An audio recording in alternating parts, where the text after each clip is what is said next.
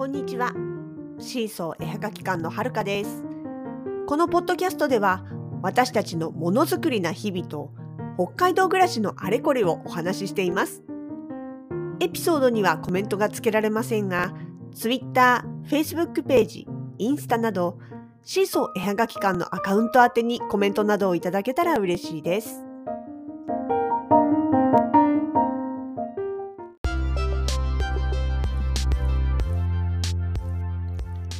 2021年7月の25日日曜日、スマイルアートフェスタの日でした。久しぶりにですね、投稿ストアの藤野店さんの方で開催をすることができました。もともとね、藤野店は、まあ、スマフェスの生まれ故郷というか、まあ、言ってもほとんどの会員、スマフェスといえばイコール富士のぐらいな感じでね、回数を重ねていた会場なんですけれども、だいぶね、馴染んできたかなーっていうところでね、残念ながらちょっとコロナ禍に入ってしまって、で、結局ここ1年半ぐらいですね、藤野店さんの方でちょっとイベントをすることができずにいたんですけれども、ようやく、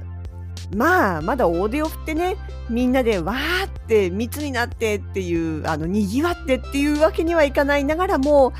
まあ、今時のやり方というかね、今の時代のやり方といいますか、まあ、それで、え一応開催することができました。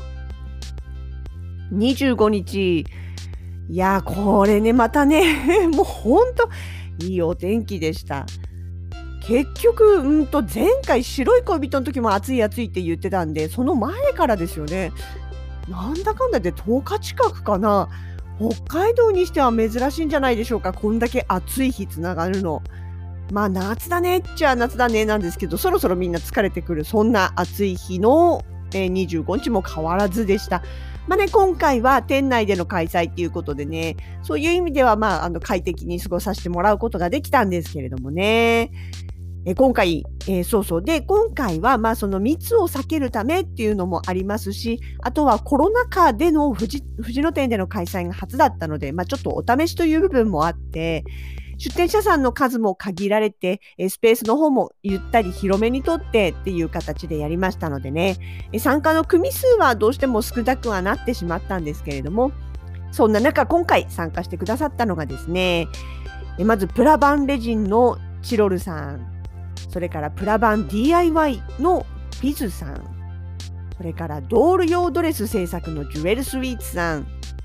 ビスマス結晶アクセのハッピーフェイバリットさん、それから屋外でキッチンカーで、カフェをやってくれた元屋エクスプレスさん。この方々がワークショップとしての出店、えまあ、あの、キッチンカーワークショップじゃないですけど、まあ、という参加になっておりました。で、その他にですね、え主催その1の静子さん。は、シュシュやポーチをクリアランス価格で、えチロルさんのブースの脇には、下手の横好きみちさんの編み雑貨、そして主催その2の私たちは、え木のアクセサリーと木の雑貨のワークショップっていうのを出させていただいておりました。今日ね、でもね、ちょっと、ちょっと、おっとってなったのが、ストアートした直後からね、お客様ご年配の方がすごい多かったんですよ。いや、もともと投稿ストアって、まあ、わりかしね、あのー場所的にも、なんていうのかな、古くからの住宅街、しかも一戸建てが多い地域ということもあって、まあ、ご年配の方多めのお店ではあるんですけれども、それにしても子供の数が、子供の顔が全然見えないっていうか、若いご夫婦、ファミリーっていうのが全然いらっしゃらなかったんですね、店内に。これなんだろうって思ってたんですけど、後々気づいたんですよ。投稿ストのあの藤野店さんのお隣には、えっと、某リサイクルショップ違うなでもリサイクルショップだよなしかもそのアニメとか漫画とかゲームとかそういうまあ音楽楽器もありますけれどもどっちかっていうとちょっとマニアックな雑貨のリサイクルショップみたいな感じのお店があるんですよ。そこがですねどうやら4連休の間駐車場の部分を使って夏祭りをやっていたんですよ。で行く時にもあの搬入前に通りがかった時にもあなんかテント出てるねとは思ったんですけどねえあのスタートしてみたらすごいあの、要は縁日みたいなのもあるし、それから食べ物屋さんも来てるし、まあ本当に夏祭りですよね。で、ゲームコーナーがあったりとかね、あのまあだから結局ファミリーはみんなそっち行っちゃったんだな、この近隣の、みたいな。えそれがすごい後からよく分かって、まあね、あの、まあこればっかりは周りのイベントまで何があるかなんて把握してもおりませんのでね、あ、ちょっとやられたなっていう感じはありましたけれども、まあこれはちょっとね、しょうがないというか、私たち主催がそれを言い訳にしちゃいかんのですがね、ちょっとこれはおっと予定外っていうところではありました。なんで、まあちょっとその分ね、こちらの私たちの方のイベントは静かめになってしまっていましたけれども、まあその代わりね、これがやりたいっていうことで目指してきてくださった方にとっては、逆にゆっくりね、あの作家さんともお話ししながらやることができたので、まあ、うん、まあまあそういう意味ではラッキーだったのかもしれないです。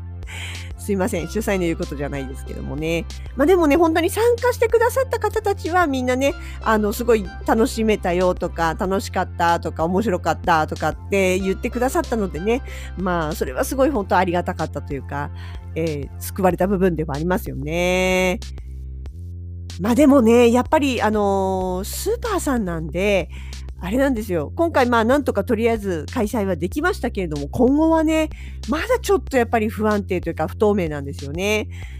あの、普通のなんていうのかな、商業施設というか、だってあれば、まあ、あの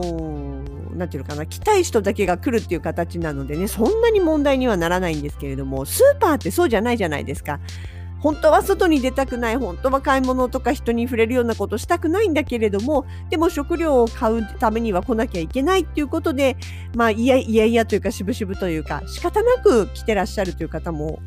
いらっしゃるのででそういうところでねなんかこう人を集めてのイベントだったりとかね密になるようなことだったりとか、まあ、そういうことが目に入ってしまうとどうしてもねお店の方にねなんかご指摘が来てしまうこともあるわけですよ。っていうような状況の中でまたあとそのいつね緊急事態宣言だとかマンボウだとかっていうことでそういったそのまあ、私たちにとっては不要不急じゃないんですけれどもまあ世間一般的に不要不急と言われるようなものに関しては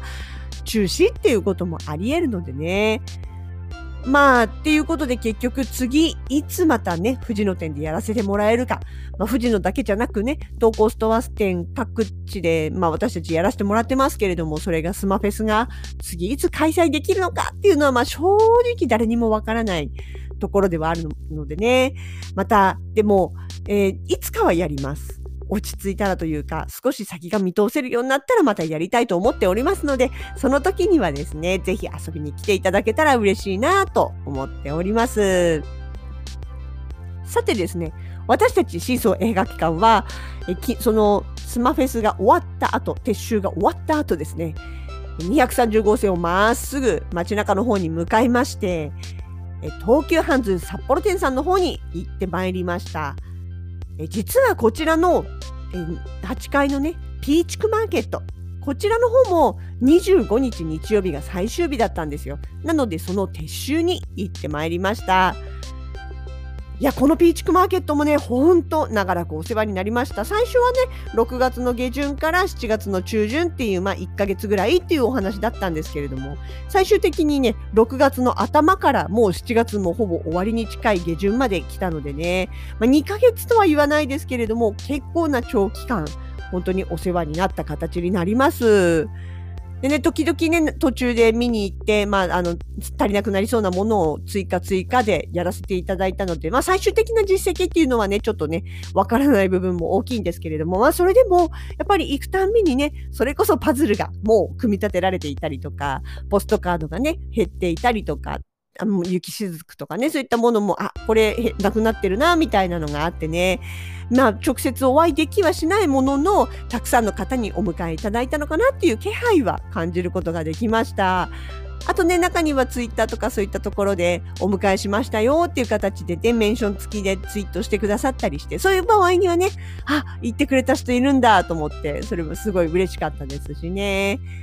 まあ本当そんな形で私の大好きな鳥さんモチーフのこのイベントに参加させてもらえて、しかも2月に続きね、2回目でね、本当にありがたかったです。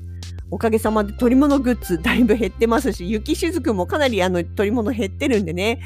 まあしばらくあのちょっと物販がないかの関係で、この間にまたたくさんね、作って、で、また次にこういった物販の時にはドワッといっぱい出して選んでもらえるように作っていきたいなというふうに思っております。本当にたくさんのお迎えをいただきましてありがとうございました。さて、この後のシーソー絵はがき館のスケジュールなんですけれども、先ほども言った通りですね、物販はしばらくありません。で、えー、夏休みということもあって、ワークショップが続きます。えまずですね、29日木曜日、えこの日は東急百貨店さんの5階ですね。あの、つい先日、私たちがクリエイターズマルシェのところでお世話になったのと同じ場所になります。こちらの方で、えワークショップやらせていただきます。この日は、え定番の木製アクセサリー、それからペンタンペン立てのほか、室内の時にしかできないアクリルキーホルダーの、えー、ワークショップもやることができます。こちらね、お手持ちのスマホの中に入っている写真を、えその場で印刷して、あの、キーホルダーに仕上げるというね、あの、オリジナリティ高い、あの、体験となっております。これね、いつも結構人気なんですよね。あの、お家のペットの写真だったりとか、あとはお子様の写真だったりとか、でもね、結構なんかお友達にとかね、うん、そういった形でのリクエストもありますし、まあ皆さんやっぱりね、あの携帯電話持ってスマホ持ってねあちこちでいろんな写真撮ってるけれどもそれを形にするって意外と少ないんですよね。で、今回のそのアクリルの透明キーホルダーに関しては、それを実際に形というかグッズにしてね、持ち歩くこともできるし、飾ることもできるということで、いつも割とこうやるとね、人気のあるワークショップなんですよね。こちらの方、久しぶりにやらせていただきますので、もし興味をお持ちでしたら、ぜひ29日いらしてください。えこちらですね、えっと、まあ、感染防止のために一度に体験できる人数を制限させていただいております。そのため、もし混み合っていた場合には、ちょっとお待ちいただく可能性もありますので、その点だけご了承ください。それから1日空いて31日土曜日、7月の31日土曜日ですね。こちらは、アークオアシス大浅線さんの方で同じくワークショップをやらせていただきます。